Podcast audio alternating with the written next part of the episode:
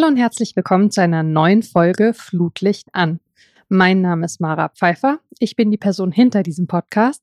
Außerdem habe ich ein Fable für Zahlenspiele und freue mich deswegen diebisch, dass ich nicht nur vor ein paar Tagen 44 geworden bin, sondern wir heute auch just die 44. Folge aufnehmen. Und ich freue mich sehr, das mit Sascha Dürkop zu tun, dessen Verflechtungen in den Fußball so zahlreich und spannend sind, dass ich gar nicht weiß, wo ich anfangen soll. Hallo, lieber Sascha. Hallo. Sascha, ich habe mich gegen eine Chronologie entschieden und dafür so ein bisschen mit einem Projekt einzusteigen, um das ich bei dir, glaube ich, einige Themen so gliedern und dann quasi von dort aus meine Netze auszuwerfen. Äh, und zwar spreche ich von eurem Podcast Legende verloren. Ähm, ich habe in einer sehr frühen Folge von Flutlicht an schon mal mit Franzi darüber gesprochen. Seither ist natürlich ganz viel passiert. Lass uns doch trotzdem noch mal zum Anfang zurückgehen. Wie ist denn die Idee zu dem Podcast damals entstanden? Oh, das ist eine äh, schwierige und gute Frage. Ich äh, habe länger, darüber werden wir bestimmt später noch sprechen, ähm, in, in Fußballverbänden gearbeitet und bin dann 2020 da ausgestiegen, im März 2020 und habe während meiner Verbandsarbeit eigentlich so ein bisschen gemerkt, dass relativ wenig im Frauenfußball passiert, vor allen Dingen in Deutschland, ist relativ wenig ähm, ich sag mal, Aktivitäten außerhalb des DFBs gibt, was es in anderen Ländern durchaus sehr, sehr viel gibt. Also sehr viele Organisationen, Plattformen und, und da gibt es in Deutschland relativ wenig. Es gibt welche, aber leider irgendwie noch nicht genug. Und hatte dann einfach mal getwittert, ob es irgendwas gibt und ob irgendjemand eine Idee hat, was man machen könnte. Und dann hat mich die Franzi, die ja auch schon bei dir zu Gast war, angesprochen und gesagt, sie würde total gerne recherchieren, äh, wie so die Anfänge der Frauenbundesliga war. Und das fand ich spannend. Und dann haben wir das gemacht und haben herausgefunden, dass das erste, die erste Torschützin der Bundesliga-Geschichte eine andere war, als man bis dahin dachte. Und das hatte tatsächlich, äh, um vielleicht die ZuhörerInnen äh, abzuholen, äh, die die Geschichte nicht kennen, äh, weder euren Artikel dazu gelesen haben, noch den Podcast bisher gehört, äh, den Hintergrund, dass die Spiele an diesem Tag zu unterschiedlichen Zeiten angepfiffen wurden. Ne? Und man hatte quasi ähm, das Tor in der frühesten Minute als das erste gezählt und dabei nicht beachtet, dass es aber Spiele gab, die eben schon zwei Stunden früher angepfiffen waren, in denen natürlich selbst ein Tor bis zur 90. Minute vor den Spielen, die später erst angepfiffen wurden, waren, äh, war, richtig? Ich würde sagen ja, äh, jein, weil ich würde sagen, der Hauptauslöser ist, dass der DFB nie diese Geschichte aufgearbeitet hat, weil mhm. er hat tatsächlich Spielpläne, wo auch die Uhrzeiten vermerkt sind, ähm, hatte aber nie reingeguckt. Und erst nachdem wir, ich glaube, vier Monate recherchiert haben und überall in die lokalen Zeitungsarchive getaucht sind und das quasi beweisen konnten, dass das das erste Tor war. Erst dann hat der DFB selber mal nachgeguckt und gesagt, ach ja, stimmt, das steht auch hier. Ähm, also, fantastisch. Aber ja, es lag an der Uhrzeit am Ende.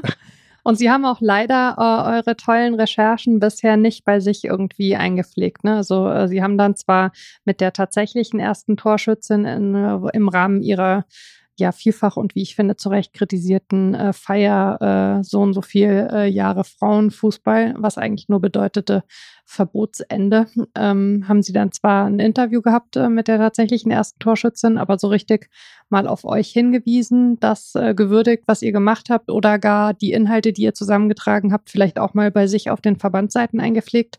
Das ist bisher nicht passiert, ne? Oder ist es mir noch nicht aufgefallen? Nein, bisher nicht. Also der, der Podcast Legende verloren kümmert sich ja so ein bisschen um die Frauenfußballgeschichte in Deutschland allgemein, also mhm. über die, die letzten 100 Jahre quasi. Ähm, und wir haben mehrere solcher Projekte auch an den DFB herangetragen. Wir haben auch irgendwann mal die ewige Tabelle ähm, ja neu geschrieben, weil die beim DFB voller Fehler war. Ähm, teilweise wurden da Nachfolgevereine zu einem Verein zusammengefasst, teilweise nicht. Da gab es keine Systematik. Manche Vereine hatten angeblich nur drei Spiele, was nicht sein kann, weil man ja eine ganze Saison gespielt hat. Mhm. Ähm, und das haben sie mittlerweile alles überarbeitet und geändert, nachdem wir ihnen alle Daten geschickt haben. Aber wir kriegen gar keine Antwort auf diese E-Mails. Also das wird dann einfach auf der Homepage irgendwann geändert, was ja gut ist. Also das ist ja irgendwie das, was wir auch erreichen wollen. Aber nein, äh, also ein Dankeschön gab es dafür nicht.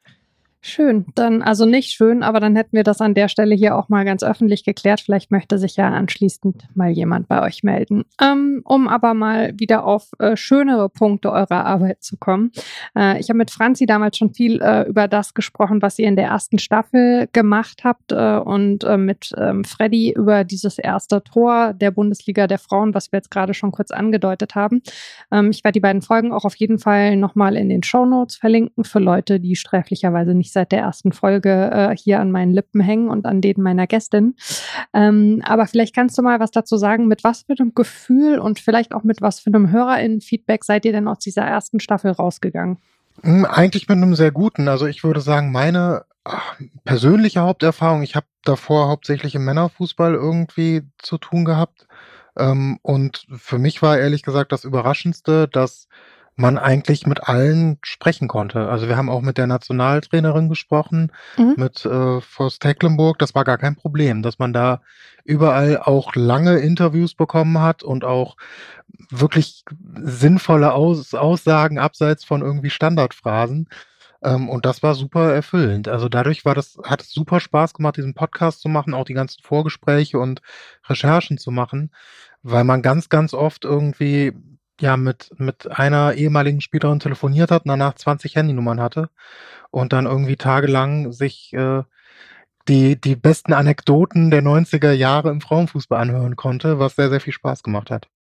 Kann ich mir sehr gut vorstellen und kann auch sagen, dass das also aus äh, Hörerinnen-Sicht äh, auch ein wirklich äh, tolles ja, Ding war, dass man äh, euch da so beim Plauschen zuhören konnte. Ein bisschen vergleichbar finde ich mit Mittags bei Henning, wo ich mich ja auch immer wundere, dass die nach wie vor eigentlich relativ stark unter dem Radar fliegen, wo also ein, ein dermaßener Fundus an Themen äh, aus, dieser, aus diesem Fußballbereich einfach beackert wird auf eine Art und Weise, ja, dass man also wirklich aus jeder Folge, die die machen, irgendwie zehn Artikel machen könnte und äh, wären sie männliche Fußballer, dann würde das bestimmt auch passieren. So halt nicht. Ähm, was würdest du denn sagen? Ihr hattet ja dann zeitlich eine kleine Pause. Wie ist so die Entwicklung dahin gelaufen zu sagen, wir machen eine zweite Staffel? Und was war vielleicht auch die Themenfindung für die zweite Staffel für einen Prozess? Also mittags bei Henning höre ich natürlich auch immer. Ähm, sehr, sehr guter Podcast tatsächlich. Und ich, ich liebe auch, dass die ja auch viel ins Quatschen kommen und das dann eben abseits von so Standardfragen irgendwie abläuft. Ja, total. Ähm, ja, wie kam es zu der zweiten Staffel? Also ich glaube, der, der Hauptprozess zwischen der ersten und der zweiten Staffel war, dass ein paar mehr Leute ähm, ins, ins Team gewechselt sind, wie zum Beispiel Freddy. Ähm, Freddy war zu Besuch in der ersten Staffel und ist dann dazugekommen zur zweiten Staffel. Ähm, insofern hat sich da ein bisschen was getan und ähm, die Themenfindung, ähm, die war ja fast ein bisschen chaotisch, weil wir haben irgendwie, wir wollten das, das Feld erweitern und haben dann erstmal irgendwie alles eingesammelt, was es so an Themen, was uns eingefallen ist, was uns aufgefallen ist und jeder hat so seine Themen in den Raum geschmissen. Und ein Großteil dieser Themen haben wir mittlerweile abgearbeitet, aber auch bei weitem noch nicht alle. Also wir haben noch ganz, ganz viel auf der Liste. Ähm, grundsätzlich ist es aber mittlerweile ein sehr, sehr breites Feld ähm, und eben nicht mehr fokussiert wie die erste Staffel, die nur auf die erste Saison sich fokussierte. Ähm, spannend finde ich tatsächlich auch die Frage nach eurem Team. Du hast gerade ähm, Freddy äh, schon angesprochen, wir haben über Franzi gesprochen. Äh, es gibt aber äh, noch ein paar mehr Leute und ähm, ihr habt durchaus verschiedene Hintergründe.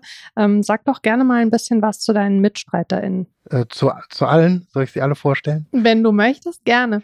Gut, also Freddy ist bei uns im Team, dazu habe ich auch schon ein bisschen was gesagt und Freddy war ja auch schon mal ähm, hier, genauso wie äh, Franzi, mit der das Ganze ja, ja mit mir gestartet hat quasi. Ähm, dann haben wir Sven dabei, der ist bei Lottes Erbinnen auch ein weiterer Frauenfußball-Podcast, den man sehr empfehlen kann und ist Sportfotograf. Ähm, dann haben wir Helga Hansen mit an Bord. Die hat äh, früher sehr viel über Fußball und Feminismus geschrieben und kommt eher aus einer journalistischen Richtung, ist heute Redakteurin bei einer Technikzeitschrift und ist so zu uns gestoßen. Dann haben wir mit Petra Tabarelli vermutlich die ähm, Top-Expertin in Deutschland, wenn es um Fußballgeschichte äh, geht, vor allen Dingen um Frauenfußballgeschichte, aber auch um ähm, Männerfußballgeschichte ähm, mit an Bord. Die ist Archivarin und, und Fußballhistorikerin und natürlich auch bei Früff ähm, seit vielen, vielen Jahren dabei. Und zu guter Letzt ähm, haben wir mit Sunny Wyridge, ich hoffe, ich spreche das richtig aus, auch eine schottische Sportjournalistin, die lange in Deutschland gelebt hat, ähm, ich glaube auch hier ihr Abitur gemacht hat, deswegen auch fließend Deutsch spricht und uns irgendwann für einen schottischen Podcast interviewt hat und dann zu uns rüber gewechselt ist. Genau, es ist ein sehr schönes Gespräch. Auch das äh, habe ich schon für die Show Notes rausgesucht. Das heißt, ähm, wer sich gerne da die Geschichte von euch nochmal auf Englisch erzählen lassen möchte, äh, kann das gerne tun. Ähm, eine Grundidee eures Podcasts wird ja schon im Titel deutlich, Legende verloren. Also so wie die Geschichte des Fußballs der Frauen heute erzählt wird, nämlich unfassbar lückenhaft, fehlen einfach total viele spannende Geschichten. Das ist auch tatsächlich was, was ich sowohl aus äh, Verbandssicht als auch aus journalistischer Perspektive am wenigsten nachvollziehbar finde, weil da wäre ein ganzer Fundus von Geschichten zu heben in einem Sport, der ja nun bekanntermaßen die Leute sehr interessiert und emotionalisiert. Und ich glaube auch manchmal diese Sicht gewisser Leute, dass der Fußball der Frauen weniger emotionalisiert, das hängt auch damit zusammen, dass dessen Geschichten eben bislang noch nicht so erzählt wurden. Jetzt habt ihr natürlich schon sehr, sehr viele dieser Schätze gehoben und das ist wahrscheinlich ein bisschen schwierig zu sagen, hast du die eine Lieblingsanekdote. Aber wenn du so spontan ein, zwei, vielleicht auch drei Geschichten erzählen solltest, die dich besonders berührt, mitgerissen haben, die besonders bei dir hängen geblieben sind, was wäre das dann? Oh Gott, da gibt es so viele. Ähm, aus, aus Deutschland würde ich sagen, ist es ähm, tatsächlich äh, Forst Tecklenburg, die erzählt hat, wie sie damals zu Siegen gewechselt ist in den 90ern und dann zu jedem einzelnen Spiel. Sie hat irgendwo im Ruhrgebiet gewohnt, ich glaube in Essen, wenn ich das richtig erinnere.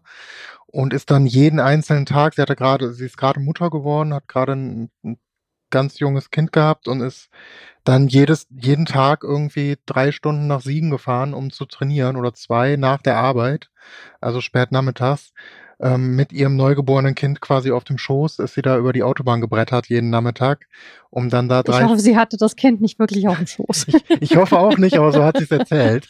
ähm, und ist dann nachmittags wieder zurück und alles, was sie irgendwie an, an Gehalt bekommen hat, war mehr oder weniger dieser Wagen. Mhm. Ähm, und ich glaube, das zeigt irgendwie ja ganz schön. Ich meine, das ist 30 Jahre her. Da war, glaube ich, der Männerfußball schon ähm, so professionalisiert, dass die, dass die Spieler ähm, auf jeden Fall nicht mehr selber zum Training fahren müssen, ähm, mhm. wenn sie das nicht wollen. Und ich fand das aber eine ganz, ganz schöne Anekdote, weil das halt irgendwie zeigt, ja, auch wie viel mehr man damals reinstecken musste, um irgendwie zur Weltspitze zu gehören. Und das war irgendwie ihr Anspruch, ähm, halt weltweit eine der besten Spielerinnen zu sein, was sie auch war. Ähm, und dafür hat sie das gerne in Kauf genommen. Das fand ich sehr, sehr beeindruckend. Ähm, und wenn es um eine witzige Anekdote gibt, da ist meine Lieblingsgeschichte, glaube ich, tatsächlich aus ähm, Jamaika, aus den äh, späten 1930er Jahren. Da habe ich einen Zeitungsartikel gelesen. In der Zeit ist Frauenfußball äh, sehr geboomt in Jamaika, ähm, hatte deutlich mehr Zuschauer als Männerfußball. Und da gab es einen Artikel darüber, dass das die Zukunft ähm, des, des Fußballsports eigentlich ist, weil das ist einfach kein Männersport und das funktioniert nicht, das interessiert keinen, das ist langweilig. Ähm, aber Frauenfußball wäre super spannend und viel, viel besser. Und die Frauen, äh, die Fu Fußballfrauen wären so gut in Jamaika, dass doch die englische Königin die einfach nach Deutschland schicken sollte, um Hitler in den Hintern zu treten. Das war, fand ich eine sehr, sehr schöne äh, Geschichte. Das hat sich da jemand, ich glaube, zur Weihnachtslotterie gewünscht dass man das doch finanzieren sollte. Sehr schön. Und ähm, wenn wir gerade äh, auf Jamaika gucken, äh, wie ging die Geschichte für die Fußballerinnen denn da weiter? Ja, sie hörte auf im Wesentlichen und sie hörte auf bis vor ganz, ganz wenigen Jahren. Ähm, eigentlich hört sie bis heute auf, weil das, weil der Frauenfußball irgendwann nicht mehr weiter finanziert wurde. Ähm, also die, die Geschichte des Frauenfußballs in Jamaika in, in Kürze fängt irgendwo in den 1920ern an, war dann tatsächlich der Top-Sport im Land, der mit Abstand beliebteste ähm, Sport, auch für Frauen. Und wie gesagt, Frauenfußball war deutlich erfolgreicher als Männerfußball, ähm, hat viel mehr Eintrittsgelder eingespielt und die, die Stadien wurden nachher zur, zur Primetime, also zu den besten Spielzeiten eigentlich nur noch für Frauen genutzt, weil das viel, viel beliebter beim Publikum war, auch beim männlichen Publikum. Ähm, und zwar nicht irgendwie mit diesem sexistischen äh, Ansatz, den man irgendwie oft gesehen hat, dass man das unterhaltsam fand, sondern einfach als Sportart sehr, sehr ernst genommen. Und dann verschwindet es irgendwann in den, in den 40er Jahren, äh, verschwindet es plötzlich, taucht dann immer mal wieder, so alle 20 Jahre taucht mal ein Artikel darüber auf, dass Frauen jetzt das erste Mal versuchen, Fußball zu spielen, was absurd ist, weil das halt eigentlich eine lange Tradition da schon hatte. Und dann in den 90ern wird es so ein bisschen wiederbelebt, weil es da eine WM gibt. Ähm, zu der qualifiziert sich dann Jamaika nicht äh, zu dieser ersten Weltmeisterschaft der FIFA. Und daraufhin hat der Verband dann auch gesagt, na ja, das funktioniert nicht, dann lassen wir es halt wieder. Und ähm, hat noch 2001, glaube ich, komplett die Finanzierung für Frauenfußball eingestellt. Und am Ende ist Sedella Marley, das ist eine Tochter von Bob Marley, und zwar die, die die ganzen Firmen von Bob Marley heute ähm, mhm. leitet, die hat dann gesagt, das kann nicht sein und ich finanziere jetzt Frauenfußball im Land. Und mit dieser Unterstützung hat man sich dann auch zur Weltmeisterschaft ähm, qualifiziert. Erstmals, ich glaube, 2014. Und ist seitdem tatsächlich sehr erfolgreich, eine der erfolgreichsten Nationalmannschaften in Nordamerika. Würdest du denn sagen, was so die strukturellen Themen angeht, ähm, gibt es in vielen Ländern diesen Gleichklang aus, Frauen haben eigentlich sehr früh schon gespielt? Dann gab es Problematiken. Oft bestand diese Problematik aus einer Verbotsphase. Dadurch wurden Pausen oder so Parallelstrukturen erzwungen. Irgendwann sind die Frauen dann auch öffentlich wieder ins Bewusstsein geraten mit ihrem Sport. Dann wurde dieses Framing gesetzt, sie würden jetzt erst anfangen und durch diese Entwicklung hinken sie bis heute den Männern hinterher. Kann man das so zusammenfassen? Ist das was, das ihr immer wieder findet? Ja, ich würde sagen, das ist so die grobe Struktur. Es gibt dann schon nochmal Besonderheiten, also in Jamaika, aber auch in Nigeria oder Ghana ähm, ging es dann oft noch von den Kolonialisten aus, also dass die Kolonialregierung gesagt hat, ähm, ihr müsst jetzt hier auch Frauenfußball verbieten, weil wir haben das in England verboten.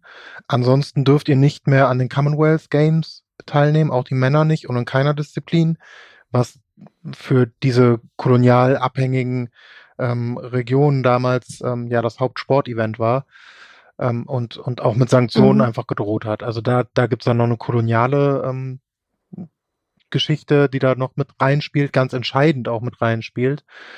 Ähm, aber ansonsten kann man schon sagen, ist das die grobe Geschichte. Und ich glaube, das ist auch der Grund, warum Geschichtsschreibung heute ähm, so schlecht in, in vielen Ländern und vor allem tatsächlich in Deutschland, wenn man sich Europa anguckt, ähm, vorhanden ist, ist, dass die Verbände hauptsächlich eine Verbandschronik schreiben, aber keine Sportgeschichte. Also alles, was außerhalb ihrer Verbände passiert ist, das ist nicht passiert. Ich finde ja sogar, wenn die Verbände sagen würden, wir schreiben nur eine Verbandschronik und sich dazu aber ganz offensiv bekennen, also ist dann halt einfach auch eine Verbandschronik zu nennen. Also dann fände ich es immer noch nicht ideal, aber dann fände ich es weniger kritikwürdig. Aber bei vielen Verbänden wird ja, also zumindest ist das meine Wahrnehmung so getan, als würden sie eben die Gesamtgeschichte des Fußballs der Frauen schreiben. Und das ist ja einfach mitnichten der Fall, ne? Absolut. Ich würde sogar weitergehen und sagen, dass sich die, die Verbände eigentlich ähm, darum bemühen müssten, auch finanziell diese Geschichte ähm, aufzuarbeiten und da Ressourcen reinzustecken. Das macht man an anderen Stellen der Geschichte, wo man versagt hat, ja auch. Also der DFB macht große Anstrengungen dazu, jüdische Fußballgeschichte wieder ähm, zu erzählen, die natürlich genauso gelöscht wurde aus allen ähm, Fußballchroniken in den, in den 40ern. Ähm, es gibt große Anstrengungen, andere ähm, Minderheiten ähm, Fußballgeschichten zu erzählen, auch vom DFB, ähm, zu Recht und, und Gott sei Dank, aber natürlich könnte er sich genauso darum bemühen, ähm, ja, die viele vergessene Frauenfußballgeschichte endlich ähm, neu zu erzählen und auch anzuerkennen. Also in, in vielen Dingen kennt man die Geschichte und sie wird vom DFB einfach bis heute nicht anerkannt. Ja, und gibt ja durchaus auch gerade in diesem Zusammenhang äh, die Forderung, wenn es jetzt darum geht, ähm, wie finanziert man den Fußball der Frauen ähm, und äh, dann äh, eben bestimmte Stimmen sagen, man kann da nicht so viel Geld reinstecken, weil nicht so viel Geld eben eingespielt wird, äh, dass man aber durchaus äh, mit Fug und Recht auch darauf hinweisen könnte, dass durch diese Blockadehaltung der Verbände ja auch Schaden entstanden ist und äh, man könnte also umgekehrt genauso über eine Form von Schadenersatzzahlung sprechen. Also, dass der Verband eine Verantwortung hat, jetzt mehr zu fördern, weil er ja vorher eben auch strukturell Dinge verhindert und kaputt gemacht hat. Ich würde sogar noch einen Schritt weiter gehen und sagen, dass die Verbände ähm, auch jetzt aktuell maximal an dem Punkt sind, dass sie Frauenfußball nicht mehr aktiv bekämpfen. Ähm, aber historisch natürlich immer das gemacht haben ähm, und dass Frauenfußball auch finanziell großartig gefördert wird, kann ich nicht mhm. wirklich erkennen. Also Frauenfußball kann zum Beispiel auch bis, bis heute in Deutschland nicht selber seine TV-Rechte vermarkten oder so. Ähm, das macht der DFB und, und beschwert sich dann hinterher, dass es nicht gezeigt wird. Ähm, also es gibt ja keine, keine ja, Selbstverwaltung des Frauenfußballs, wenn man so möchte. Ja. Man ist quasi darauf angewiesen, dass, dass sehr männlich geprägte Strukturen ähm, einem nicht im Weg stehen und eventuell das Beste für einen machen. Aber ob das wirklich der Fall ist, ähm, ist erstmal nicht klar. Und was die Geschichte angeht, ist die Geschichte des Fußballsports eigentlich eine Geschichte der Unterdrückung der Frau, wie auch die, ähm, die Menschheitsgeschichte in, in vielen Dingen. Ja, und wenn man dann, was du gerade angesprochen hast, ähm, mit äh, den auch kolonialen Einflüssen ähm, auf den Fußball der Frauen eben äh, in bestimmten äh, Ländern schaut, dann sieht man auch da schon äh, die Intersektionalität. Ne? Also ähm, bei, bei Mehrfachdiskriminierungen im Gesellschaftlichen äh, und bei Problematiken, die sich da eben überlappen, dann überlappen sie sich tatsächlich im Sport auch. Ja. Ähm, ihr habt, äh, und da sind ja auch wiederum viele äh, Geschichten zum ersten Mal äh, und vor allen Dingen auch zum ersten Mal in dieser Ausführlichkeit erzählt, ähm, vom Podcast ausgehend noch ein weiteres Projekt an den Start gebracht, was ich äh, unfassbar spannend finde und wo ich das Gefühl habe, es findet noch viel zu wenig ähm, statt und bekommt ehrlich gesagt auch noch viel zu wenig Applaus. ähm, ihr habt äh, nämlich euren Blog aufgesetzt, Forgotten Heroines. Auch da erzählt ihr die Geschichten äh, der Fußballerinnen, ähm, die Geschichten des Fußballs der Frauen und zwar aus allen erdenklichen Ländern. Äh, ihr tut das in einem Team, das sich teilweise überschneidet mit dem Team des Podcasts, teilweise auch aber darüber hinaus noch erweitert ist und ihr ruft vor allen Dingen auch AutorInnen, die die Geschichte eines bestimmten Landes, also des Fußballs in einem bestimmten Land, des Fußballs der Frauen erzählen können, euch, äh, sich bei euch zu melden, ähm, um eben ja, so, so breit gefächert wie möglich euch da aufzustellen. Ähm, wie ist denn die Idee entstanden? Vielleicht zum einen, ähm, was sollten wir über euer Team wissen und ähm, wie organisiert ihr euch? Ähm, ja, ich glaube, sowohl das Team und äh, als auch wie es entstanden ist, hängt sehr, sehr eng zusammen und hängt mit, zusammen mit der Fußballgeschichte von Nigeria, die ich zufällig irgendwie bei Twitter entdeckt habe, ähm, dass es da sehr, sehr große Medienaufmerksamkeit in Nigeria zu gab, dass ein nigerianischer Professor, der mittlerweile in den USA ähm, arbeitet, anhand von historischen Archiven, hauptsächlich amerikanischen Archiven, ähm, nachvollziehen konnte, dass die Frauenfußballgeschichte eben etwa 100 Jahre alt ist in Nigeria und dass eben auch dort es diese Kolonialgeschichte gab, ähm, dass eben England gesagt hat, ihr könnt jetzt nicht weiter euren Frauen erlauben, Fußball zu spielen, was vorher völlig normal war mhm. und es eine Liga gab und auch Männer gegen Frauen gespielt haben und es gab Mixed Teams und so. Das war relativ normal in Nigeria, wurde dann aber von der Kolonialverwaltung verboten. Und mit dem Autor bin ich dann in Kontakt gekommen. Chuka Onwumechili heißt er, dieser Professor. Und der hat mir dann erzählt, dass er eigentlich seit Jahren, ähm, also es ist halt ein Wissenschaftler, er will seit Jahren eigentlich ein Sammelband rausbringen über die Frauenfußballgeschichte in Afrika und sucht deswegen Autoren und, und Wissenschaftler aus anderen afrikanischen Ländern, um mit denen zusammen so ein Buch zu schreiben, wo dann quasi jeder über sein Kapitel schreibt, über, über sein Land schreibt. Und die Idee fand ich gut und habe dann irgendwie noch ein paar Mal mit ihm gesprochen. Ähm, tatsächlich ist die dazu geplante Legende verloren Folge nie erschienen, also bisher zumindest nicht.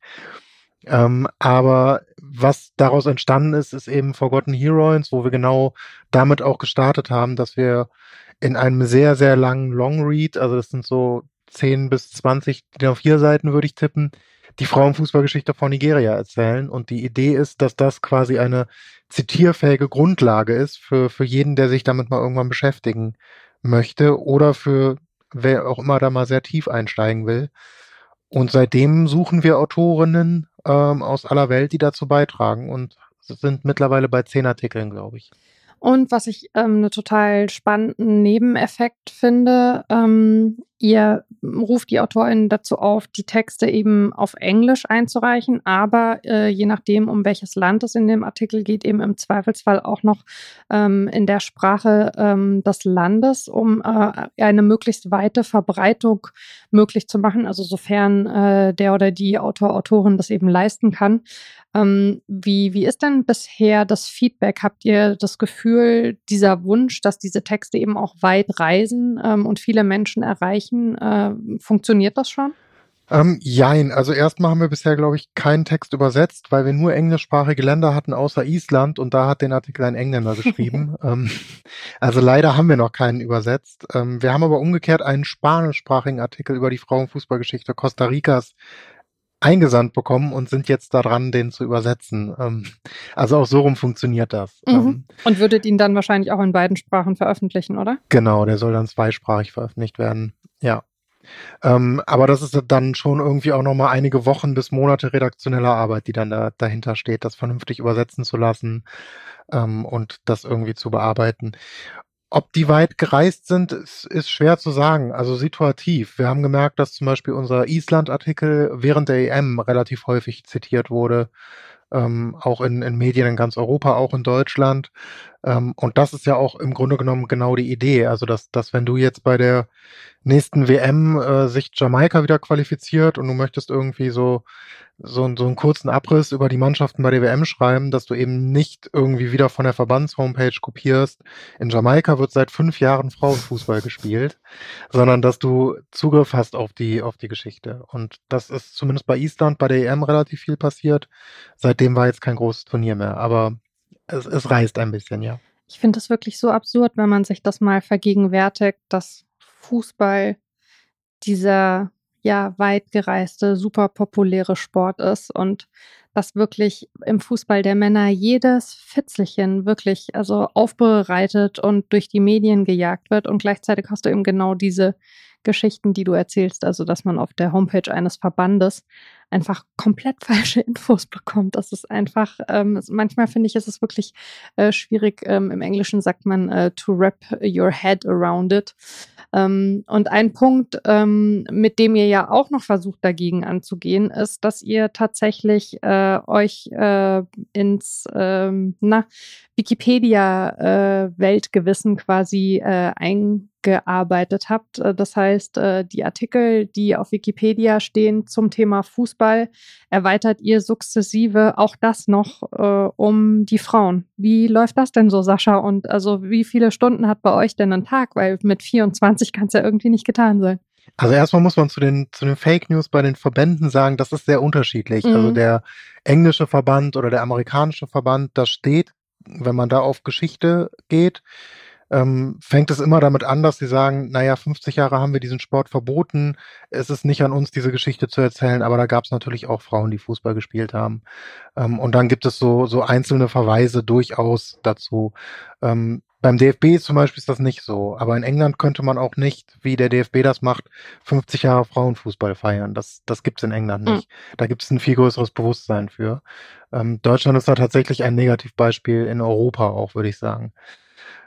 Ähm, zu Wikipedia, ja, das haben wir angefangen während der EM und das Ziel war mal während der EM überall den Football in und dann dem Land. Ähm, also Germany zum Beispiel, Artikel ähm, zu editieren, so dass das nicht mehr ein Man's Football in Artikel ist, ohne dass es drüber steht. Weil so ist es bisher. Also wenn man sich anguckt, den Artikel, auch die deutschsprachigen sind nicht besser, Fußball in Deutschland oder so. Ähm, das sind so vier DIN A4 Seiten lang ungefähr, wird dann da die Fußballgeschichte erzählt. Und das, da geht's nur um Männer, durchgehend. Und ganz unten steht dann über äh, irgendwo, ja, Frauenfußball gibt's auch, hier ein Link zur Bundesliga, hier ein Link zur Nationalmannschaft. Und der komplette Text ist nur über Männer. Und das ist einfach nicht richtig. Also äh, wir sind irgendwie der Auffassung gewesen, man sollte die Geschichte des Fußballs erzählen und nicht die Geschichte des Männerfußballs und das dann auch so darstellen und sagen, es gibt seit 100 Jahren Fußball in Deutschland. Ähm, am Anfang haben das Männer und Frauen gespielt, dann wurde es irgendwann für Frauen innerhalb des Verbandes verboten oder man hat versucht, es zu verbieten und es eben so zu beschreiben. Ähm, und damit haben wir angefangen. Da muss man gar nicht so viel eigene Recherchen machen, weil vieles davon steht tatsächlich bei Wikipedia. Man muss es halt nur irgendwie gleichgewichtet nebeneinander bringen. Und das haben wir gemacht, dass einfach Männerfußball und Frauenfußball gleich viel Raum einnehmen in diesen ähm, Artikeln. Wir sind aber bei Weitem nicht fertig geworden. Wir haben, glaube ich, jetzt so 30 ungefähr editiert und da fehlen noch viele, viele hundert. Und wie funktioniert das bei Wikipedia? Also wird das angenommen oder ähm, gibt es da Widerstand gegen diese Veränderung der Texte, weil die ja immer die äh, spannende Relevanzfrage stellen und die könnten ja aus ihrer Sicht und vielleicht mit weniger Wissen in dem Bereich sagen, das hat nicht dieselbe Relevanz? Ähm, ja, können sie im, im Grunde genommen nicht, weil da auf diesen Artikeln, also es sind so Sammelartikel, ne, da steht gar nicht so viel Inhalt drin. Also ich habe mir jetzt gerade zum Beispiel mal Football in Afghanistan aufgerufen, weil ich den ähm, editiert habe. Ähm, das sieht dann einfach so aus, dass das Bild ersetzt wurde. Ähm, da ist jetzt nicht mehr ein afghanischer Mann, der Fußball spielt, sondern das Nationalstadion. So, das kann man ja eigentlich nicht bemängeln. Das ist ja irgendwie ein legitimes Bild, um Fußball in Afghanistan abzubilden. Die Bilder, die danach verwendet worden ist, äh, ist dann einmal Männerfußball, einmal Frauenfußball und im Text steht einfach nur, dann und dann wurde der Verband gegründet, das ist der älteste Fußballverein, ähm, das ist der älteste Nachweis von Frauen, die Fußball spielen. Und das war's auch ähm, großartig mit dem Text. Und dann geht's eben dazu, dass so Unterabschnitte wie das Ligasystem nicht mehr nur über die Männer geht, sondern dass man irgendwie schreibt, es gibt derzeit keine Frauenliga, ähm, wer was über die Männerliga lesen will, folgt diesem Link. So, mehr ist es nicht. Also man gleichgewichtet das einfach und der eigentliche Inhalt, die Geschichte, steht dann meistens in den Links darunter. Ähm, und wir löschen auch nichts. Also es geht nicht darum, irgendwas rauszulöschen, sondern einfach das nur, um die weibliche Perspektive zu erweitern und das wird bisher gut angenommen. Mhm. Ähm, kannst du ein bisschen was zu eurem, ich sag mal, schreibenden Team sagen, was sich ja äh, etwas unterscheidet ähm, vom Podcast-Team? Also äh, einige, die beim Podcast dabei sind, sind da nicht dabei. Dafür äh, gibt es andere, die euch mit dieser sowohl Seite als auch mit der Arbeit an Wikipedia eben unterstützen. Ja, also bei Wikipedia sind es ähm, tatsächlich hauptsächlich Franzi, ich und ähm, Adam. Das ist ein äh, Trikotsammler aus England, den ich seit vielen, vielen Jahren kenne mit dem ich mich früher mal für Fußball in pazifischen Inseln eingesetzt habe. Und ähm, der hat sich äh, ja sehr dafür stark gemacht. Er fand das sehr spannend, weil man eben da auch so viel, also der, das ist, ist, ist ein typisches Beispiel, glaube ich, wie viele einen Zugang zu Frauenfußball finden können, weil er hat eigentlich immer Männerfußball geguckt und nur Nationalmannschaften. Das war so sein Ding. Ähm, er hat aber dann relativ schnell gemerkt, dass man bei Frauenfußball unglaublich viel halt neue Geschichten entdecken kann. Also es macht viel mehr Spaß, sich damit so historisch auseinanderzusetzen, weil ja da viel, viel mehr nicht schon tausendmal erzählt wurde. Also ähm, wir alle kennen die Geschichten über das Wunder von Bern oder so, da kann man fast jede Minute nacherzählen dieses Spiels. Ähm, beim Frauenfußball weiß man ja fast nichts über die erste Weltmeisterschaft 1991. Ähm, da gibt es drei Artikel zu oder so. Und in, insofern ist das ähm, sehr, sehr spannend und er fand das sehr spannend und ist da jetzt irgendwie mit an, an Bord. Und er macht auch mit bei Forgotten Heroines. Und das war's bei Wikipedia. Bei Forgotten Heroines selber ähm, haben wir noch Chuka mit dabei, den, den nigerianischen Professor, von dem ich eingangs erzählte. Mhm. Ähm, dann Sunny Wyrich, die, die schottische Sportjournalistin, mhm. ähm, die auch bei Legende verloren dabei ist. Dann äh, Helge Faller, das ist ein äh, ja, Frauenfußballhistoriker, würde ich sagen, der auch ein kleines, äh, einen kleinen eigenen Verlag hat und Bücher rausbringt, hauptsächlich über Frauenfußball zwischen den beiden Weltkriegen in Europa. Der ist auch bei uns dabei. Und Paul Watson, das ist ein ähm, englischer Sportjournalist, auch ähm, und seit vielen, vielen Jahren ein Freund von mir, ähm, der auch mal der jüngste Nationaltrainer der Welt war. Ach, auch die nächste Geschichte. genau. ähm, ihr seid ja wirklich auch einige, äh, also du hast Petra und äh, Helge beispielsweise schon angesprochen, äh, die sich regelmäßig richtig tief in Archive vergraben. Ähm, bei dir ist es, glaube ich, schon auch ein bisschen der Fall. Wie äh, würdest du das denn beschreiben? Äh, was sind das für Momente, wenn man plötzlich auf etwas stößt, was einem so überhaupt nicht bewusst war vorher und äh, von dem man auch weiß, ähm, das ist jetzt also öffentlich einfach was, was Neues, was man da ausgegraben hat. Ja, also ich bin ja kein Archivar wie die beiden mhm. ähm, und mache das tatsächlich dann auch hauptsächlich online. Ähm, aber es ist also natürlich ein super erfüllendes Gefühl und ich finde auch jedes Mal super überraschend. Also wenn man in die ich, wo war ich letzte Woche ähm, bei dem Online-Archiv der Niederlande, ähm, dem, dem Nationalarchiv. Mhm. Wenn man da Frauenfußball eingibt und man findet so 500 Treffer von den 20er, 30er und 40er Jahren, dann ist das erstmal irgendwie sehr überraschend, weil man halt auf den Verbandsseiten überall liest, nee, Frauen haben eigentlich bis zu den 60ern kein Fußball gespielt. Ähm, und von daher habe ich immer beide Momente, dass ich mir im ersten Moment denke, ähm, krass, das ist überraschend, damit hätte ich nicht gerechnet, da kann ich viel tun. Ähm, und dann irgendwie mal, irgendwann mir dann auch denke, naja, vielleicht ist doch ein bisschen viel. Man will ja auch nicht jedes Spiel nacherzählen. Ähm, aber insgesamt natürlich ein sehr, sehr erhebendes Gefühl, wenn man da so viel findet. Ja, das kann ich mir gut vorstellen. Ähm, Gibt es denn so äh, Punkte, wo du sagen würdest, ähm, da kann man dich immer noch überraschen bei diesen Arbeiten? Oder ist es inzwischen so, dass sich eben die Strukturen sehr wiederholen und dann eher so die einzelnen Anekdoten eben rausstechen? Hm, ich, ich, doch, ich bin immer wieder überrascht. Auch bei, bei jedem Land bin ich wieder überrascht. Ähm, ich, ich glaube, da werde ich auch immer weiter überrascht. Ich glaube, das ist auch das, das Schöne. Also ich glaube, wir alle haben auch angefangen, muss man fairerweise sagen, als wir noch irgendwie bei, als ich mit Franzi noch Legende verloren gemacht haben, war schon auch so unser, unser Blick auf die Welt und das ist, finde ich, den, den man auch in der Regel in, in Sportmedien ähm, hört während so einer WM, dass Europa sehr, sehr weit ist, was Frauenfußball ist und dass man in Europa traditionell ja schon am längsten Frauenfußball spielt und in anderen Ländern gibt sowas nicht. Und das war so die erste große Überraschung, das ist überhaupt nicht der Fall. Also in Afrika zum Beispiel war es in den 30er, 40er Jahren gab es genauso viel Fußballspielende Frauen wie Männer und die waren auch, ähm, ja, auf, hatten auch denselben Status in der Gesellschaft. Ähm, das ist was, was man bei jeder Weltmeisterschaft anders hört. Wenn dann irgendwie Kamerun 5-0 verliert, heißt es immer, ja, in Afrika spielt man aber noch nicht so lange Frauenfußball. Mhm. Das ist einfach Quatsch. Das stimmt einfach nicht. Ähm, und so kann man einen schon immer wieder überraschen. Also ich habe äh, vor zwei Wochen gelesen ähm, über ein, ein Spiel in Teheran im Iran, wo der Iran gegen Italien gespielt hat, 1970, über 80.000 ZuschauerInnen. Ähm, das finde ich dann doch schon auch immer wieder überraschend. Ja, allerdings. Und wie schön, dass ihr diese Geschichten dann an uns alle weitertragt ähm, und uns damit überrascht. Ähm, ich hoffe, dass das äh, weiter wächst. Ähm, vielleicht eine abschließende Frage dazu. Hast du das Gefühl, ihr kommt an einen Punkt, wo ihr nur weitermachen könnt, wenn ihr auch eine Form von Finanzierungsmodell für euch findet? Weil ihr steckt da ja alle wahnsinnig viel Zeit, Arbeit und Liebe rein. Ja, ich glaube, wir sind seit ja mindestens äh, mit Forgotten Heroine, ähm, aber auch mit Legende verloren, eigentlich seit Monaten an einem Punkt, an dem es halt viel besser gehen würde, wenn es irgendwie eine Finanzierung geben würde. Mhm. Ähm, aber die haben wir nicht und irgendwie ist es für uns alle auch okay, dass es dann halt sehr langsam läuft.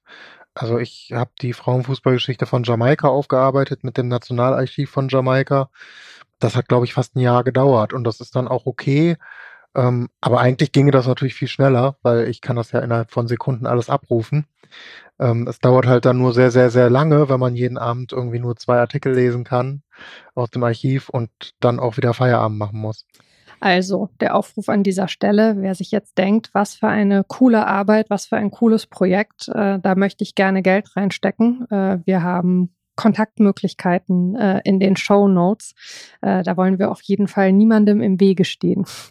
Sascha, Fußball, der nicht automatisch im Rampenlicht steht, interessiert dich aber schon in einer anderen Hinsicht sehr, sehr lange. Ähm, du hast einige Jahre äh, bei Conifa gearbeitet und ich war mir nicht 100% sicher, aber ähm, hast du den Verband, also Confederation of Independent Football Associations, quasi der Verband, in dem alle Föderationen organisiert sind, die nicht zur FIFA gehören, auch mitgegründet?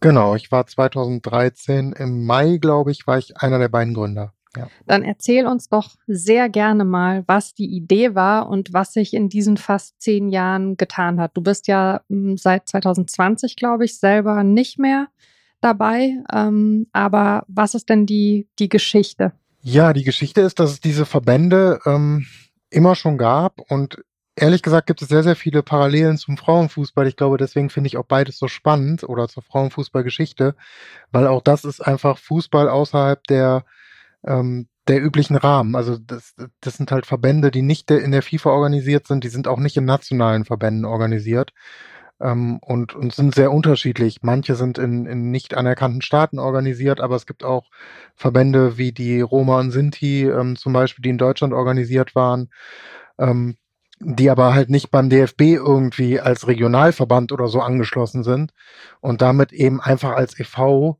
Ähm, vor sich hin mhm. Existieren und dann quasi so auf Freundschaftsebene irgendwie versuchen müssen, Spiele zu organisieren, außerhalb dieser, dieser gegebenen Strukturen. Und das ist strukturell sehr ähnlich von dem, wie Frauenfußball den Großteil der Geschichte lief. Ähm, aber die Idee dahinter war, dass es diese Verbände schon gab, die haben alle auch schon gespielt, die haben vereinzelt auch schon miteinander zu tun gehabt und, und Turniere gespielt, äh, meistens relativ kleine. Und die Idee war, das so ein bisschen zusammenzubringen, auch zu professionalisieren ähm, und, und größere Turniere auszurichten. Und am Ende haben wir in meiner Zeit drei Europameisterschaften, drei Weltmeisterschaften organisiert und ich glaube, seitdem gab es auch keine Turniere mehr wegen Corona.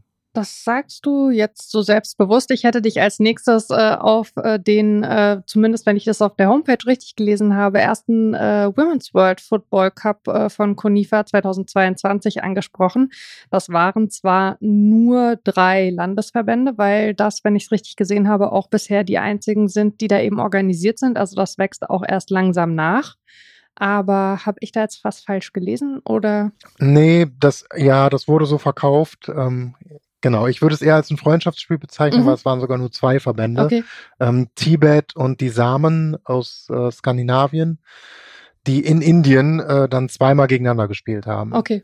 Also quasi ein, ein Freundschafts-Hin- und Rückspiel. Ähm, die Samen haben deutlich gewonnen. Da spielen, glaube ich, einige norwegische Nationalspielerinnen auch drin. Mhm.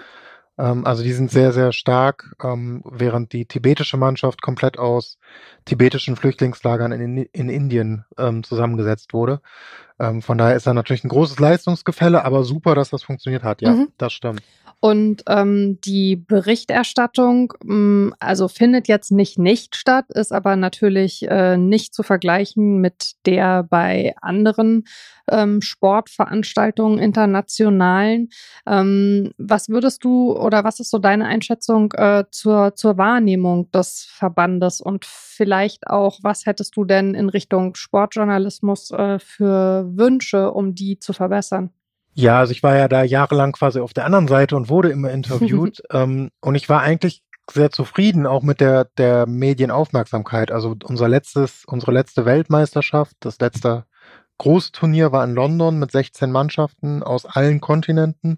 Also sogar aus Ozeanien ist ein Team 40 Stunden lang dahin geflogen. Ähm, die Nationalmannschaft von Tuvalu war das. Ähm, das war ein Riesenturnier und da waren etwa 200 akkreditierte Journalisten aus 50 Ländern. Das fand ich eigentlich schon äh, sehr, sehr gut und da sind auch viele gute Stories da natürlich draus entstanden. Es waren die besten Sportfotografen der Welt da. Ähm, also da hat man schon sehr, sehr guten journalistischen Output generiert. Was ich oft schade finde, also ich glaube, der größte Erfolg in, in Deutschland, wenn man das so will, von der Aufmerksamkeit, war, dass wir da eine DPA-Meldung bekommen haben, mhm. als das Finale stattgefunden hat. Das findet sich dann zum Beispiel auch im Teletext wieder. Also es ist wirklich dann überall. Ähm, aber diese Nachricht ist, Karpaten-Ukraine gewinnt alternative Weltmeisterschaft. Ende. Und ich behaupte bis heute, das kann niemand verstehen. Mhm. Und ich glaube, das wäre auch meine Kritik irgendwie an, an Sportjournalismus, dass ich glaube, manche Geschichten und ich glaube, Frauenfußball zählt da oft dazu, da bedarf es einfach ein paar mehr Worte, weil man eben nicht irgendwie so viel Vorwissen hat, dass man da in einer Kurzmeldung das Ding erschlagen kann und alle wissen, worum es geht, ähm, sondern man muss ein bisschen weiter ausholen und ein bisschen mehr ja, Storytelling zulassen und dafür gibt es ganz oft den Raum nicht, leider. Man kann vielleicht sagen, bei Themen, die nicht so geübt sind, auch für die LeserInnen oder ZuschauerInnen, ähm, braucht man einfach immer ein bisschen mehr Kontext. Ne? Sonst können die Leute mit so einer Meldung, die können die ja überhaupt nirgendwo hinsortieren bei sich. Was heißt alternative Weltmeisterschaft? Genau. Und ja, wer ist die Karpaten-Ukraine? Hm. Was soll das? Ähm, ne, genau. Also es gibt halt quasi keinen keinen Kontext und ja, ich glaube, das ist nicht, also ich hätte es auch nicht verstanden, wenn ich der Empfänger dieser Nachricht gewesen wäre. Ähm, und Umgekehrt gibt es halt, also elf Freunde, glaube ich, hat eine halbe Seite gemacht. Ähm, das war okay. Andere hatten irgendwie so drei Seiten. ähm, das sind super erfolgreiche ähm, Artikel auch gewesen, ne? Also die dann auch irgendwie ausgezeichnet wurden und so für Storytelling. Also man kann da schon irgendwie gut drüber schreiben. Man muss halt ein bisschen mehr erklären, was das alles soll. Was ist dieser Verband? Was sind diese Teams? Warum haben die Karpaten, hat die Karpaten-Ukraine eine eigene Nationalmannschaft in Anführungsstrichen? Was soll das? Ähm, und wenn man das so ein bisschen erklärt, dann kann man da eigentlich sehr, sehr gute und sehr interessante und spannende Geschichten erzählen. Ich fand vor allen Dingen auch eine Gemeinsamkeit, also zumindest in meiner Wahrnehmung, zwischen wiederum dem Fußball der Frauen und eben ähm, der Berichterstattung äh, in den vor allen Dingen internationalen Medien rund um das Turnier oder diese Turniere und den Verband ist, dass man eben nicht nur eine reine Ergebnisberichterstattung macht, sondern es geht eben auch ganz klar darum, Geschichten zu erzählen und eben die Geschichten auch hinter den Spielen und hinter den Zahlen. Und das ist eigentlich was, was total gut funktioniert, finde ich, und wo es auch also einen totalen Reichtum gibt. Auch da wieder lauter Schätze, die man eigentlich noch heben kann. Total, und das ist sicher auch eine persönliche ähm, Sache, aber ich finde das auch das deutlich Spannendere. Ich finde die, die 90 Minuten auf dem Platz das langweiligste am Fußball. Ähm, von daher, ja, das kann man gut erzählen. Man kann ganz viele tolle Geschichten rund um den Fußball erzählen und ähm, ich freue mich immer, wenn das gemacht wird. Und tatsächlich, also um diese Parallelen anzuschneiden, die gab es auch ganz, ganz faktisch. Also ich bin sehr, sehr stolz darauf, dass ich das erste Länderspiel der Frauennationalmannschaft von Somalia organisiert habe, mhm. ähm, weil der Verband, der der FIFA angeschlossen ist von Somalia, bis heute keinen Cent für Frauenfußball ausgibt und den natürlich verboten hat ähm, in, in Somalia leider ähm, und die FIFA nichts dafür tut, dass sie das irgendwie gefördert wird. Aber es gibt natürlich Fußballspielende Frauen in Somalia, ähm, die unter ja wirklich lebensbedrohlichen Situationen irgendwie trainieren, weil das natürlich lebensgefährlich ist, als Frau in Somalia Fußball zu spielen. Ähm, weil es da sehr, sehr viele islamistische Milizen gibt, die, die danach Ausschau halten. Ähm, aber ja, wir haben das dann damals geschafft, ähm, auch finanziell die zu unterstützen, dass die nach Südafrika fliegen konnten und dort ein Fußballspiel gegen eine äh, Minderheit aus Simbabwe spielen konnten und damit ihr erstes Länderspiel quasi vollbracht haben, was natürlich offiziell nicht anerkannt wird. Aber was also wirklich auch eine sehr, sehr tolle und kraftvolle Geschichte ist. Ähm, Sascha, jetzt haben wir über ganz viele Sachen schon gesprochen und ähm, ich habe es dir im Vorgespräch schon verraten, als ich angefangen habe, damals vor knapp zwei Jahren mit dem Podcast und mir mal so einfach aus dem Kopf 50 Namen aufgeschrieben habe von Leuten, mit denen ich äh, im Laufe äh, dieser hoffentlich äh, vielen Jahre des Bestehens sprechen möchte, warst du von Anfang an dabei. Allerdings mit einem Thema, über das wir bis jetzt noch gar nicht gesprochen haben, was ich jetzt aber abschließend unbedingt noch ansprechen möchte. Und zwar hast du eine, man kann sagen, stattliche Trikotsammlung. Ähm, vielleicht kannst du uns dazu mal ein bisschen was erzählen, nämlich ähm, wo liegen und lagern die, wie und warum hast du damit angefangen? Sind das die Trikots ausschließlich von Männern oder inzwischen auch von Frauenteams? Teams und ja, wir sind sehr neugierig. Ich bin es auf jeden Fall. Ja, das ist äh, eine verrückte Geschichte. Ich habe irgendwie angefangen, während ich meine Masterarbeit geschrieben habe, ähm, vor Langeweile ein bisschen auf, auf Blogs rumzulesen, habe einen Blog entdeckt von einem Engländer, der versucht hat, ein Trikot von jedem Land der Welt zu bekommen und sich gefragt hat, wie teuer das wohl ist. Und das war seine Grundausgangsfrage und er hatte dann irgendwie so um die 100 Länder zusammen und hat dann immer so, so, so eine Statistik geführt, wie viel Geld er mittlerweile versenkt hat in dieses Hobby. Ähm, irgendwann hat er aufgegeben, das finanziell zu tracken. Aber ich fand die Idee ganz spannend und ganz reizvoll und bin dann relativ schnell bei eBay gelandet und habe gesehen, dass ich dort ein Nationaltrikot von Guatemala für 10 Euro kaufen konnte. Ich hatte keine Ahnung, ähm, dass es dass Guatemala eine Nationalmannschaft hat, wie gut die ist, wo die spielt, ähm, aber habe mir dann das Trikot für 10 Euro gekauft. Es passt auch nicht, ähm, aber es war irgendwie ein Start gemacht und dann habe ich, ich würde sagen, anderthalb Jahre jedes Trikot einer Nationalmannschaft unter 10 Euro gekauft, was ich kriegen konnte und bin damit so auf 50 gekommen. Ähm, und das ist dann irgendwann ein bisschen ausgeartet. Irgendwann habe ich dann auch einen Job bekommen und Geld verdient und dann habe ich mir etwas mehr leisten können. Mittlerweile leider auch teurere Trikots ähm, und habe jetzt so um die 700. Alle von Nationalmannschaften, ähm, auch einige von Frauen, ähm, wobei das weniger sind, weil, weil die weniger verkauft werden. Ähm, genau, und damit habe ich ein ganzes Zimmer füllen können. Also ich habe einen begehbaren Kleiderschrank, in dem ich zwei große Metallstangen habe, an dem diese 700 Trikots hängen. Können wir die Zahl bitte einmal noch hören? 700. Das ist schon also äh, unfassbar eigentlich, finde ich. Ähm, und was würdest du sagen? Also äh, hast du, äh, wie viel Prozent der Fußballspielenden Länder hast du abgedeckt? Gibt es überhaupt noch irgendwas, was dir fehlt? Hast du Sachen doppelt? Ich habe gesehen, äh, du hast auch eine Rubrik, also weil du hast äh, tatsächlich auch dazu einen äh, Blog, der aber, glaube ich, aktuell gar nicht mehr so gepflegt wird. Da gibt es auch die, Repu äh, die Republik, die Rubrik Fakes. Also bist du auch mal reingefallen auf falsche Trikots oder hast du sie bewusst gekauft oder? Ähm, ja, zu allem. Also äh, ich, ich habe tatsächlich sogar zwei Blogs, die ich aber beide nicht mehr pflege, ähm, weil das zu viel Aufwand ist, die immer zu fotografieren. Das war tatsächlich der Hauptaufwand. Ähm, und weil ich die Blogs auch ganz schön machen wollte und lange Texte schreiben wollte. Und dann, dann ist es doch viel Aufwand. Ähm, deswegen pflege ich die leider nicht mehr. Ich hab, bin leider auch auf Fakes reingefallen, absolut. Ähm, immer mal wieder, auch ich glaube, das letzte Mal vor einem Monat, also das passiert immer mal wieder, ähm, auch wenn man sich ein bisschen auskennt. Und ich habe von 211 FIFA-Mitgliedern 210. Mir fehlt Djibouti. Also falls jemand ein Djibouti-Trikot zu Hause rumliegen hat, äh, meldet euch doch sehr, sehr gerne. Ähm, und dann gibt's natürlich vieles, was man noch irgendwie so extra zählen kann. Also es gibt natürlich diese ganzen Nationalmannschaften außerhalb der FIFA. Ähm, da habe ich auch relativ viele. Ich meine, ich habe ja auch den Verband von denen geleitet, das hilft. Ich wollte gerade sagen, dass wir an der Quelle gesessen. genau, aber da gibt's auch viele wie Katalonien oder so, die nicht in meinem Verband waren, ähm, von denen ich Trikots habe. Und dann gibt's noch so ein paar Länder, die gibt's nicht mehr. Also ich habe zum Beispiel auch ein DDR-Trikot und ähm, eins von den niederländischen Mhm. Antillen und so. Ähm, ja, da kommen dann schon ein paar zusammen.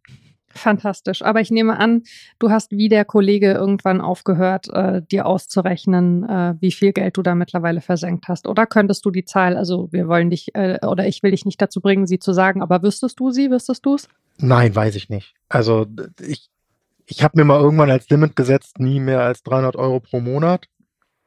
Aber auch das kann ich nicht halten und ich sammle seit über zehn Jahren. Also ja, leider ist da viel Geld dran, dran untergangen. Immer mal mehr, mal weniger. Ähm, mal, es hängt immer so ein bisschen von den Prioritäten ab. Es hängt auch ein bisschen davon ab, ähm, wie gut es gerade finanziell läuft ähm, und was auf dem Markt ist. Und dann äh, ist es mal mehr, mal weniger, aber viele tausend Euro, befürchte ich. Aber das ist ja schon fast was, wo man eigentlich ein Museum anregen müsste, oder? Ist ja total schade. Ich meine, also du kannst da ja jeden Tag deine Runden drehen in diesem Zimmer, aber eigentlich müsste man das ja irgendwann mal öffentlich zugänglich machen. Ja, das ist wirklich ein bisschen schade. Das wollte ich auch schon öfter mal machen. Ähm, ich hatte immer mal die Idee, das mal im Stadion auszustellen. Ähm, irgendwie so als, als ja, vorübergehendes Ding. Ähm, und ich war auch schon mal im Olympia- und Sportmuseum in Köln und habe denen die Sammlung angeboten. Die hatten auch Interesse dran, aber die wollten die im Keller einlagern und nur bei großen Turnieren da mal ein oder zwei Trikots hochholen. Und ich hätte keinen Zugang dazu gehabt und das fand ich nicht gut. Aber falls es da jemanden gibt, also als Leihgabe gebe ich die gerne auch irgendwo äh, hin, wo ich sie dann auch gelegentlich mal sehen kann. Fantastisch. Ähm, ich gehe davon aus, dass sich äh, die Menschen, die dich noch nicht kannten vor dieser Podcast-Folge, äh, jetzt seit ähm, über 50 Minuten die Augen und die Ohren reiben, weil sie so viele Sachen gehört haben, von denen sie bisher noch nichts wussten. Und ich freue mich deswegen unfassbar, dass wir es endlich geschafft haben zu sprechen, lieber Sascha, zumal du äh, nicht nur tolle Sachen machst, sondern auch ein ganz wunderbarer Erzähler bist. Vielen, vielen Dank, dass du dir die Zeit für mich genommen hast. Vielen herzlichen Dank für die Einladung. Ja, und dann äh, bleibt mir nur noch äh, an euch da draußen äh, zu äh, gehen. Ähm, vielen, vielen Dank auch äh, euch, dass ihr diesen Podcast äh, so liebevoll mit eurem Feedback begleitet. Ich freue mich immer sehr über eure Nachrichten. Ähm, wie immer bleibt äh, mein Postfach offen, wortpiratin.marapfeifer.de. Schreibt mir gerne, was euch gefällt. Äh, schreibt mir auch gerne, was euch nicht gefällt oder wen ihr hier gerne mal hören möchtet. Wenn euch der Podcast gefällt, ähm, wovon ich einfach mal ausgehe, sonst wärt ihr seit einer knappen Stunde nicht mehr dran, freue ich mich auch sehr über Sternchen äh, auf der Podcast-Plattform eures Vertrauens. Das hilft mir, dass der Podcast weiterläuft. Und ansonsten bleibt mir nur zu sagen, passt auf euch und aufeinander auf und wir hören uns in zwei Wochen wieder. Bis dann.